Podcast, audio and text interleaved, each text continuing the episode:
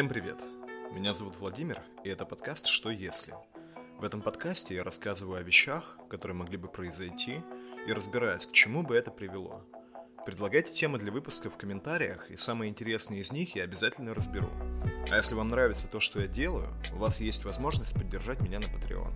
Это будет очень приятно для меня и невероятно полезно для подкаста. А тема сегодняшнего выпуска «Что если не спать?» Первый вопрос, который можно задать на эту тему, зачем людям вообще нужен сон?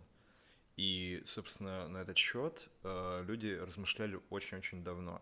Вот, к примеру, э, Аристотель считал, что сон нужен для отдыха. И, если быть точнее, то для отдыха органов чувств, которые не могут бесконечно воспринимать стимулы среды. Однако это не так. Вот согласно последним исследованиям, выяснилось, что сон нужен не для того, чтобы отдыхать, Отчасти это подтверждает следующее научное наблюдение. Если взять и сравнить сон парализованного человека и абсолютно здорового человека, который занят активной деятельностью в течение всего дня и каждый день, то график активности сна, так называемая полисомнограмма, будет практически одинаковый. Э, и это отчасти подтверждает то, что сон это фактически активный процесс. Так и для чего нужен сон? А, собственно, ученые до сих пор не могут точно ответить на этот вопрос. Но одна из самых реалистичных версий звучит примерно так. Во сне мозг человека занимается систематизацией информации, полученной за день, и оптимизацией процессов работы внутренних органов. А, и что это все значит? Ну вот первый процесс можно представить примерно так. Мы будем делать это на примере компьютера. Вот послушайте, допустим, на нашем компьютере есть несколько программ, которые получают информацию извне. Э, к примеру, с микрофона или веб-камеры. И для скорости обработки данных хранят ее в оперативной памяти. Ну, то есть хранят информацию в оперативке, чтобы быстро можно было ей как-то оперировать и прочее. Так вот, у компьютера, предположим, есть определенный цикл, за который оперативная память будет близка к заполнению. И в этот момент он должен уйти в сон – и перенести важные данные на жесткий диск, а затем очистить оперативную память. А, собственно, компьютерам пока сложно отделять важную информацию от неважной, а вот мозг, по всей видимости, э, делать это может и занимается этим во время сна, чтобы при бодрствовании обладатель мозга мог получать новую информацию и эффективно с ней работать. А вот второй процесс давайте представим на примере автомобиля. Вот э, давайте вообразим, что вот весь день мы используем автомобиль для передвижения по городу, а ночью, пока он стоит в гараже, автомобиль считывает показатели, э, ну, показания различные со всех датчиков и регулирует сам себя. А, ну вот, к примеру, как он может это делать? Он считывает какие-то показания и дает указания неким системам, например, такие. Колеса должны быть более прочными. Двигатель тратит слишком много энергии, поэтому сделаем его чуточку послабее. А амортизацию можно немного усилить. И вот, собственно, а, таким образом некая машина, в данном примере это человеческое тело, может служить очень-очень долго. Но и было бы неплохо иметь такой автомобиль в личном пользовании, верно? Но пока техника до такого не дошла, и наше тело более совершенное. Вот чем-то таким э, и занимается мозг в течение ночи, пока мы спим. Это довольно грубое описание, но в целом, исходя из тех исследований, которые есть, можно одно, более-менее однозначно сделать, ну вот примерно два таких вывода. Опять же, повторюсь, довольно грубых. И вот, собственно, по поводу животных. А, интересная тема.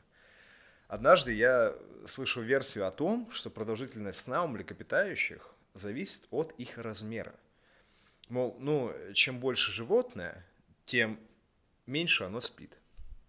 И это было бы очень забавно, если бы это было так, а, и очень интересно, но это фактически не так.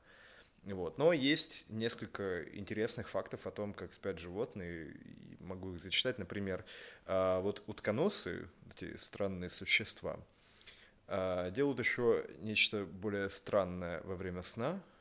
И, по сути, они как бы продолжают охотиться.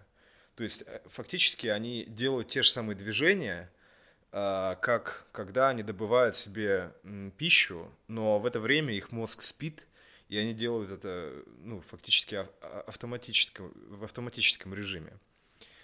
Вот, от этого они еще более странные, согласен. И э, еще есть интересная штука по поводу муравьев. Вот вообще до недавнего времени считалось, что муравьи вообще не спят. Ну, они постоянно что-то делают, носят какие-то веточки, еще что-то, и считалось, что они не спят. Но это было бы довольно странно. Вот. Но, однако, э, последние исследования доказали, что муравьи спят. Но муравьи спят короткими фазами, длительностью, ну, менее минуты. И на такой сон они прерываются примерно 250 раз в день. То есть, ну, представьте, они прерываются на сон 250 раз в день, а потом дальше бегут и работают. Тоже довольно забавно. Муравьи странные. А вот жирафы чем-то тоже похожи на муравьев. И они спят примерно по 10 минут каждый час. А, и это на самом деле довольно занятно. А, и чем-то похоже на людей, потому что существует такая штука, как депривация сна. То есть это некое сознательное прерывание сна человеком. А, объясню, как это может работать. Например, в сутках есть 24 часа. И каждый час, э, например, вот час мы бодрствуем, час мы спим, час бодрствуем, час спим – и таким образом получается, что мы бодрствуем 12 часов и спим 12 часов. Но спать 12 часов для человека это многовато. Нормальное количество сна, нормальная продолжительность сна для человека это примерно 8-9 часов в сутки. Но можно выстроить график прерывания сна именно таким образом, чтобы в сумме получалось как раз-таки 8-9 часов. И люди это эффективно делают. Считается, что в некоторых случаях депривация сна помогает лечить депрессию. И вроде бы на этот счет даже есть клинические исследования, но зарекаться я не могу. Если у вас депрессия и вы хотите излечить ее таким образом, а, почитайте научные статьи на этот счет. Не, не хочу брать на себя такую ответственность, извините. И я думаю, что настало время ответить на самый главный вопрос данного выпуска. Что будет, если не спать? А, на эту тему есть научные исследования, и врачи-сомнологи наблюдали за одним пациентом, который пошел на эксперимент в течение 264 часов или 11 дней. В течение всего этого времени испытуемый не спал. А, ну, собственно, дальше продолжать эксперимент не стали по понятным причинам. Но и что же успели а, выяснить ученые? А, к их удивлению, за 11 дней без сна человек стал лишь рассеяннее и раздражительнее и с трудом воспринимал окружающий мир. Но никаких последствий для организма это не имело. В медицинском плане все органы работали нормально, не было ни повреждения ни мозга, ни психических расстройств. Но стоит помнить, однако, что на этом эксперимент закончился. Поэтому нет никакой гарантии, что при его продолжении здоровью человека не был бы нанесен непоправимый вред. А, и обратная сторона этого эксперимента такова.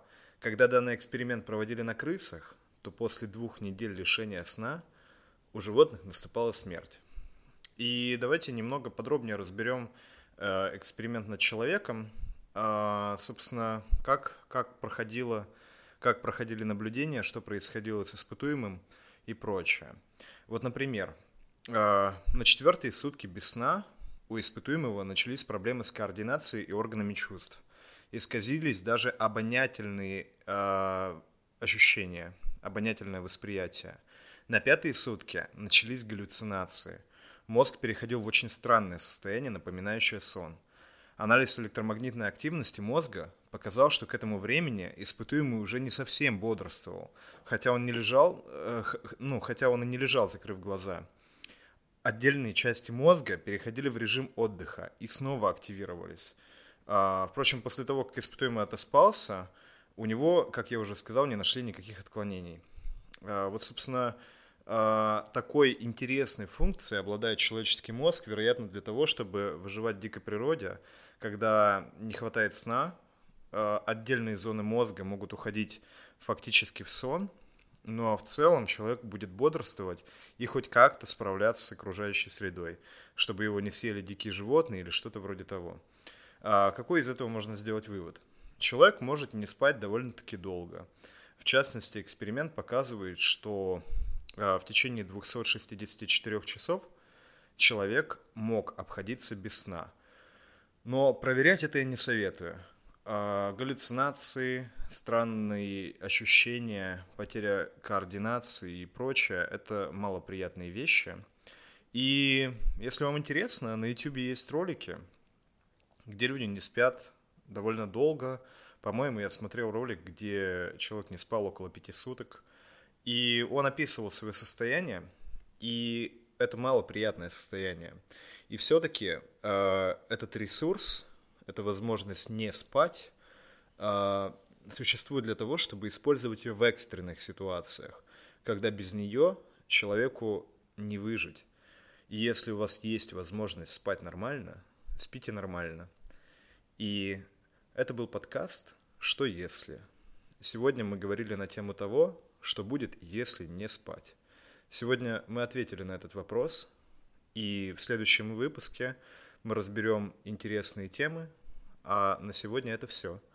Спасибо всем, кто меня слушал. Мне очень приятно. Это первый выпуск моего подкаста, и я немного волновался. А в следующих подкастах мы разберем тематики, а, близкие к искусственному интеллекту. А, мы поговорим про то, что будет, если бактерии научатся перерабатывать пластик, что будет, если погаснет солнце, и много-много интересных тем, которые, кстати, вы можете предлагать в комментариях. И если они будут действительно интересными, мы их обязательно разберем. Я детально изучу вопрос, и мы вместе с вами это обсудим. Пишите, пожалуйста, комментарии, мне очень э, важна обратная связь. Мне нужно понимать, что вам нравится, что вам не нравится. Для меня это очень важно. И если вам нравится, э, вы можете поддерживать меня на Патреоне. Ссылка будет где-то в описании. Э, спасибо вам еще раз и до скорых встреч.